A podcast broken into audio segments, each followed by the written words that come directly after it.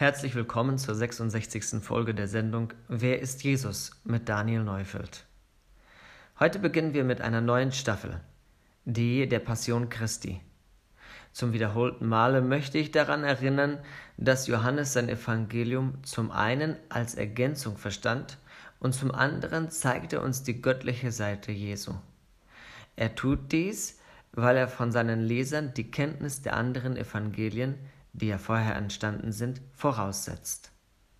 Jesus als Sohn Gottes gerät im Evangelium nach Johannes nicht ein einziges Mal in Verlegenheit. In ihm spiegelt sich die Allmacht Gottes wider, so dass man seine Menschlichkeit vergessen könnte, die Johannes hier auszublenden scheint. Dabei hat er diese besser kennengelernt als all die anderen Schreiber. Doch Johannes blendet nicht aus, sondern er richtet den Fokus auf die Gottheit Jesu als jemand, der ihn aus nächster Nähe beobachtet hat. Wir beginnen mit der Lektüre des 18. Kapitels. Als Jesus dies gesprochen hatte, ging er mit seinen Jüngern hinaus über den Winterbach Kidron. Dort war ein Garten in den Jesus und seine Jünger eintraten. Jesus verließ die Stadt Jerusalem auf demselben Weg wie der König David tausend Jahre vor ihm. Damals war es dessen Sohn Absalom gelungen, das Volk hinterrücks für sich zu gewinnen und den Vater vom Thron zu stoßen. David war sich der Gefahr bewusst und floh unverzüglich mit seinen Getreuen in Richtung Ostjordanland. Im Gegensatz zu David flieht Jesus nicht, doch er tritt in die Spuren seines Ahnherrn, des verstoßenen Königs. Aber auch Judas, der ihn verriet, kannte den Ort, denn Jesus versammelte sich oft dort mit seinen Jüngern. Nachdem nun Judas die Truppen und von den obersten Priestern und Pharisäern Diener bekommen hatte, kam er dorthin mit Fackeln und Lampen und mit Waffen. Es ist verblüffend, wenn man die Kapitel 15 bis 18 im zweiten Buch Samuels liest und die Parallelen zu unserer heutigen Geschichte zieht. Zu den auffallendsten Gemeinsamkeiten gehört der Verrat. In der Geschichte aus dem Alten Testament heißt der Verräter Ahitophel. Er war ein enger Berater des Königs gewesen und hatte nun die Seiten gewechselt. Auf die Frage des rebellischen Sohnes, was dann als erstes zu tun sei, nachdem man die Stadt Davids eingenommen hatte, riet er ihm, die Nebenfrauen seines Vaters in aller Öffentlichkeit zu schänden. Diesem Rat kam der Absalom auch sofort nach. Wenngleich Judas nichts Vergleichbares angestellt hat, so ist es doch auffällig, wie er die Feinde an den intimen Ort seines Meisters führt. Es war der Garten Gethsemane, einer der wenigen Orte, an denen sich Jesus mit seinen Jüngern zurückziehen konnte, wenn die heilige Stadt von den Pilgern überquoll.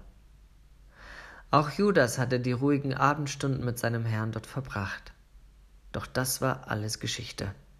Er hatte keine Hemmungen, ihn dort mit einer Truppe Soldaten zu überraschen. Und Ahitophel? Er hatte den neuen König gebeten, ihm zwölftausend Männer zur Verfügung zu stellen, um David schon in derselben Nacht zu überfallen. Beide setzten sich kalt und skrupellos über die bis dahin emotionale Bindung zu ihrem Herrn weg. Als David von dem Plan erfuhr, setzten sie alles daran, den Jordan vor Einbruch der Dunkelheit zu überqueren. Von Jesus schreibt Johannes, Jesus nun, der alles wusste, was über ihn kommen sollte, ging hinaus und sprach zu ihnen, Wen sucht ihr? Sie antworteten ihm, Jesus, den Nazarener. Jesus spricht zu ihnen, Ich bin's. Es stand aber auch Judas bei ihnen, der ihn verriet. Sehen Sie, hier steht Jesus. Er begegnet seinen Feinden und gewährt ihnen nicht das Überraschungsmoment. Der Kuss des Judas, der dem Verrat an seinen Meister dienen sollte, verkümmerte zur bedeutungslosen Geste, weil Jesus sich selbst stellte. Johannes lässt ihn einfach weg. Von Judas sagt Johannes nichts mehr, als dass er dabei stand. Er war einer der kriminellen Gestalten, die das Licht der Welt in seiner Allmacht in den Schatten stellte. Normalerweise muss sich ein Verdächtiger der Frage stellen, wer er denn sei. Doch Jesus nahm ihnen die Frage souverän aus dem Mund, indem er sie fragte, wen sie denn suchten. Die Antwort Jesus den Nazarener. Es hieß nicht Jesus den Mörder oder Jesus den Aufrührer oder Jesus den Sabbatbrecher oder ähnliches. Nein, Jesus den Nazarener. Und damit führte er sie vor, dass sie Hand an ihn legten, ohne dass man ihn eines Verbrechens beschuldigte. Jesus hatte keinen Grund zu fliehen, und darum sagte er schlicht, ich bin's. Als Augenzeuge berichtet der Jünger weiter, als er nun zu ihnen sprach, ich bin's, wichen sie alle zurück und fielen zu Boden. Nun fragte er sie wiederum, wen sucht ihr? Sie aber sprachen, Jesus, den Nazarener.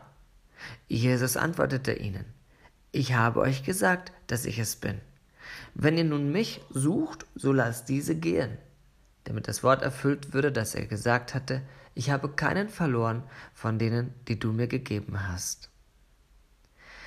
Sie konnten ihm nichts anhaben, und das mussten sie auch am eigenen Leib erfahren. Die Gefangennahme Jesu kann man schlecht als solche bezeichnen. Er übergab sich ihnen selbst. Die Passion Christi war hundertprozentig freiwillig in jeder Hinsicht. In dieser für seine Jünger brenzliche Situation setzte er sich für sie ein, indem er anordnete, sie gehen zu lassen. Was für eine Machtdemonstration. Doch einer wollte sich dem Ratschluss Gottes nicht fügen und verlor die Nerven.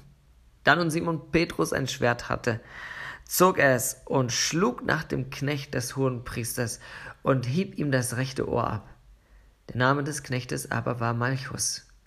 Da sprach Jesus zu Petrus, Stecke dein Schwert in die Scheide. Soll ich den Kelch nicht trinken, den mir der Vater gegeben hat? Jesus hat das Ohr wieder geheilt, so berichten uns die anderen Evangelisten. Doch Johannes lässt das Wunder einfach weg. Stattdessen zeigt er uns den Sohn Gottes, der sich dem Willen des Vaters fügt. Bemerkenswert ist auch, dass Johannes im Gegensatz der anderen Evangelisten beide Namen erwähnt, Petrus und Malchus. Sich dem Ratschluss Gottes zu fügen, bedeutete für Jesus nicht, etwas zu tun, das außerhalb der menschlichen Wahrnehmung liegt. Nein, es ist sichtbar geworden, für Petrus, den Verteidiger, und Malchus, dem Handlanger seiner Feinde. Aber auch für sie und für mich. Unsere Erlösung hat oberste Priorität im Heilsplan Gottes. Wir sind keine namenlosen Figuren im Drama der Weltgeschichte, sondern Menschen, die Gott retten will. Ich danke Ihnen für das Zuhören und wünsche Ihnen Gottes Segen. Bis zum nächsten Mal.